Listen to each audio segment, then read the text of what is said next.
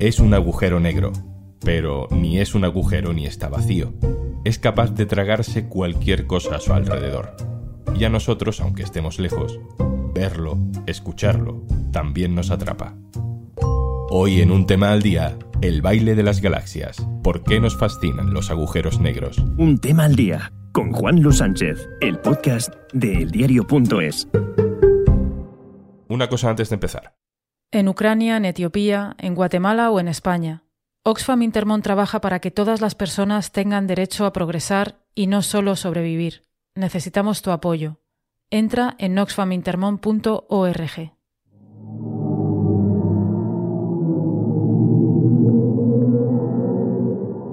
Así suena un agujero negro.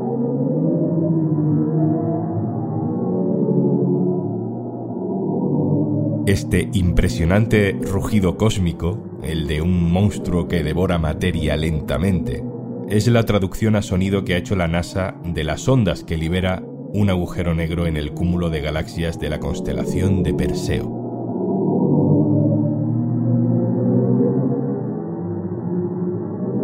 Los agujeros negros nos fascinan. Hace unos días los científicos compartieron con nosotros otro hallazgo, una foto, una imagen de una mancha roja, circular, borrosa, que confirma la existencia de un agujero negro mucho más cerca, en el centro de nuestra galaxia. No podemos dejar de mirar esa imagen y no podemos dejar de escuchar. Toño Fraguas, compañero del diario.es. Hola. Hola, ¿qué tal? ¿Cómo es posible que hayamos podido escuchar un agujero negro? Bueno, a ver, esto no es poner un micrófono en la terraza y que te grabe el agujero negro, ¿no? En realidad es un proceso informático, se llama sonificación. Y bueno, lo que viene a ser es una interpretación sonora de ondas de presión enviadas por el agujero negro. Estas ondas de presión son ultra graves. El que sepa un poco de música, pues que sepa que están miles de octavas por debajo de lo que es audible para el oído humano, ¿no? Y bueno, es lo que llamamos un infrasonido. Igual que hay cosas que están fuera del campo de lo visible, pues hay cosas que están fuera del campo de lo audible. Mediante un proceso informático han conseguido, bueno, hacer que sean audibles y dan bastante miedo, la verdad. Yo creía, Toño, que en el espacio mmm, no puede haber sonido. Bueno, sí que hay sonido en el espacio. Lo que pasa es que siempre se piensa que el espacio está básicamente vacío y que el sonido necesita algún tipo de materia para avanzar y pues no hay medio para que las ondas avancen, ¿no? Pero sí, sí, en el espacio claro que hay sonido. El espacio está lleno de gas, de grandes cantidades de gas, de polvo cósmico y esto proporciona un medio para que estas ondas puedan desplazarse. Otra cosa es que como es tan absolutamente enorme, generar esos viajes proporcionalmente son muy cortos o digamos que mueren a mitad de camino, ¿no? Es difícil que lleguen hasta nosotros. Hemos oído el agujero negro y hemos visto el otro del que hablábamos antes, el de la foto, el que está cerca. Bueno, sí, el que oíamos está en Perseo, este está en el centro de nuestra Vía Láctea, es decir, está donde está nuestro sistema solar y nuestro planeta.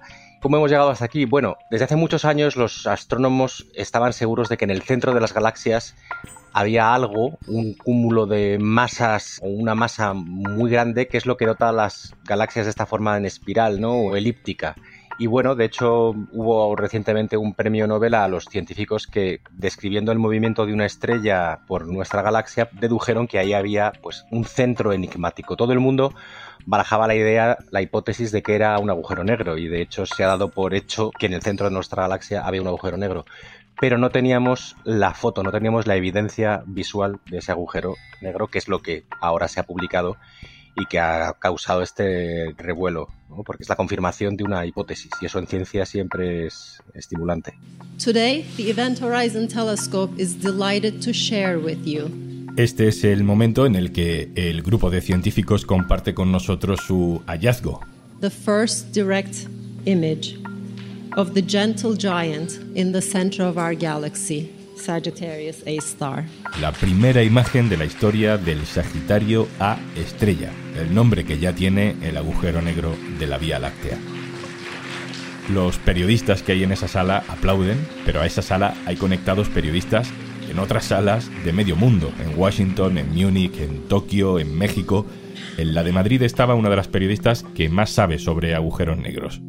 Hola, me llamo Mónica González Salomones, soy periodista, trabajo para el Science Media Center cubro temas de ciencia desde hace mucho tiempo y he escrito un libro sobre agujeros negros que se llama Universo Gravitacional con Ángel Gómez Roldán. Me habéis preguntado que por qué son tan fascinantes los agujeros negros. Son una de las manifestaciones más palpables de que la realidad supera con muchísimo la ficción. Un agujero negro es un objeto rarísimo. El propio Einstein, que era tremendamente imaginativo, los vio aparecer en sus ecuaciones y sin embargo no creía en su existencia, le parecían demasiado raros. Los agujeros negros conectan las preguntas más básicas y más, mm, a veces más de risa que se puede hacer en los niños, pues si son peligrosos, ¿a dónde llevan los agujeros negros? Eh, ¿Qué pasa si uno se mete dentro? ¿Nos va a devorar un agujero negro?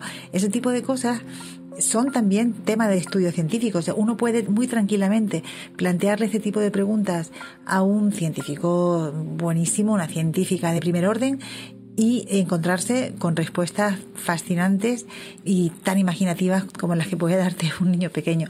Es, es muy bonito desde ese punto de vista. Nos lo han intentado explicar muchas veces, pero yo sé que me va a gustar cómo me lo vas a intentar explicar tú. Toño, ¿qué es un agujero negro? Bueno, vamos a ver, yo no soy ningún experto y también te puedo decir lo que entiendo yo que es un agujero negro, lo que he leído en, de otros expertos y siempre estamos hablando con metáforas. Eh, la ciencia, al fin y al cabo, son modelos que intentan explicar la realidad. Cómo sea la realidad en sí, en realidad, valga la redundancia, eso es harina de otro costal. ¿no? La teoría lo que nos dice es que cuando una estrella masiva muere, cuando deja de tener combustible y deja de emitir energía, que hace es empezar a implosionar. Implosiona. En vez de emitir materia y energía, lo que hace es absorberla. Entonces, claro, un agujero negro ni es un agujero realmente ni está vacío. Lo que es es un objeto cósmico, es un cuerpo. Y es la agregación de las masas de toda esa materia que al implosionar una estrella va absorbiendo y es un proceso que no deja de suceder. Y si imaginamos la pila de una cocina, el grifo de una cocina con algo de agua y ahí vaciamos las migas de un plato y quitamos el tapón del desagüe, se forma un torbellino, digamos que nuestra galaxia sería una de esas migas y el desagüe sería el agujero negro. Lo que pasa es que realmente no es un agujero, eh, digamos que es algo, un cuerpo cósmico, que además suponemos que se va haciendo más grande cuanto más va tragando. ¿eh? El problema es que traga tan fuertemente que traga hasta los fotones, las ondas electromagnéticas que componen la luz, con lo cual eh, no vemos nada, es negro porque no refleja nada. Bueno, refleja unas radiaciones, teóricamente, las radiaciones de Hawking, pero vamos, no refleja nada, no refleja ni las estrellas que tiene al lado. Hay un término que te he leído y que se supone que es una metáfora, otra metáfora para explicar cómo funciona todo esto. Eh, ¿Qué es la espaguetificación? Bueno, pues a ver, la espaguetificación, y no es broma, es en el momento este que la amiga del, del grifo de la cocina está siendo captada por el desagüe, digamos, una estrella, por ejemplo, está siendo absorbida por el agujero negro, digamos que, bueno, no se produce una absorción de golpe, no es que de, repente desaparezca, sino que ese proceso, el agujero negro aplica tales fuerzas de gravedad sobre la estrella que empieza a deformarla, empieza a estirarla y realmente empieza a convertirla en una especie de espagueti. Si tuviéramos un agujero negro del tamaño más o menos de un ser humano y nos fuera a atrapar, digamos que primero se nos iría la cabeza detrás, nos estiraría la cabeza, luego el cuello, nos alargaría y nos acabaría succionando. O sea, no es una succión, digamos, de, de 0 a 100 es por fases y esas fases suponen estirar la materia como si fuese un espagueti. Es bastante peculiar. A lo mejor esta pregunta es un poco cateta, pero eh, ¿para qué sirve un agujero negro? ¿Tiene alguna utilidad práctica en el equilibrio del cosmos? Bueno, sí, sí. En el equilibrio del cosmos, en la teoría dice que es una especie como de regulador del, por así decirlo, del baile de las galaxias, ¿no? Como que tiene algún tipo de función, casi si quieres, higiénica esto a escala cosmológica. ¿Para qué sirve investigar un agujero negro? ¿Por qué nos importa saber cómo es un agujero negro? Bueno, para empezar por el propio proceso de aprendizaje. La tecnología empleada para mm, fotografiar este agujero negro, que es el telescopio del evento de horizontes, es, bueno, se llama interferometría, pero bueno, es una red de ocho telescopios que conforman una especie de telescopio virtual del tamaño de la Tierra.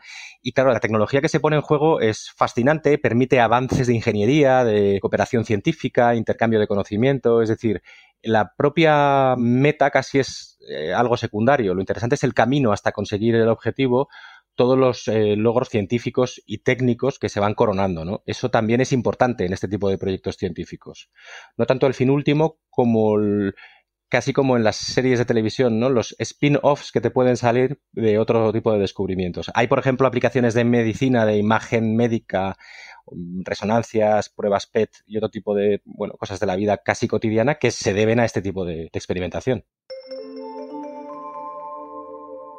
Toño, quiero hablar contigo mm, sobre la parte psicológica o casi filosófica de este fenómeno. ¿Por qué crees que nos fascina tanto ver una foto borrosa de un anillo de fuego o un ruido súper grave?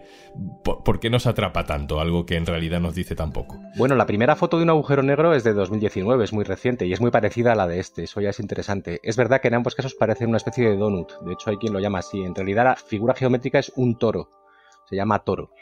Y nos fascina bueno, hay gente a la que le fascina en sentido positivo y gente a la que le da mucho miedo hablar de estas cosas. Este agujero negro en concreto está a 27.000 años luz de la Tierra, lo que quiere decir que la imagen que estamos viendo estos días tiene 27.000 años. O sea, es como si estuviéramos mirando al pasado.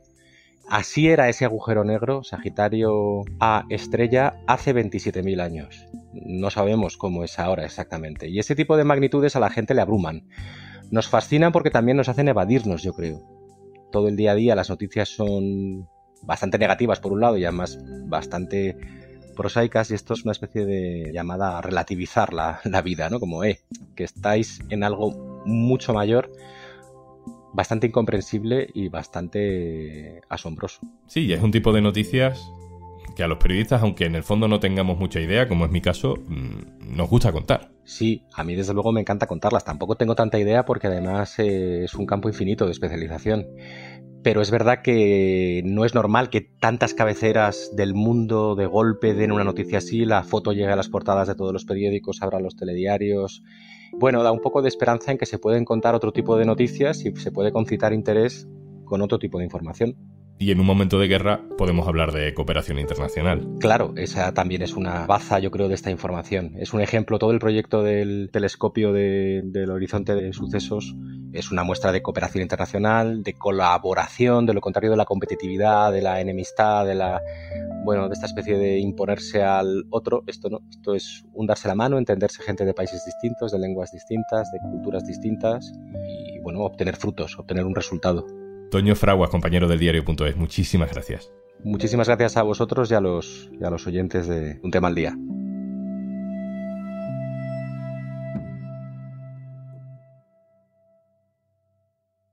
Y antes de marcharnos... Imagínate por un momento que ya no tienes nada más que hacer hoy. Vale, en Podimo no te vamos a poner la lavadora, ni a llevarte los niños al cole, ni tampoco podemos hacer por ti esa reunión que hoy no te apetece mucho. Ni siquiera podemos hacerte el cafelito. Pero venimos a un tema al día del diario.es a regalarte 60 días gratis, para que descubras todos los podcasts y todos los audiolibros que necesitas para que entre tarea y tarea superes un poquito mejor el día. Entra en podimo.es barra al día y prepárate, porque te van a faltar horas para estar al día de todo el contenido disponible en Podimo. Esto es un tema al día, el podcast del diario.es. Puedes suscribirte también a nuestra newsletter, encontrarás el enlace en la descripción de este episodio. Este podcast lo producen Carmen Ibáñez, Marcos García Santonja e Izaskun Pérez. El montaje es de Pedro Godoy. Yo soy Juan Luis Sánchez. Mañana, otro tema.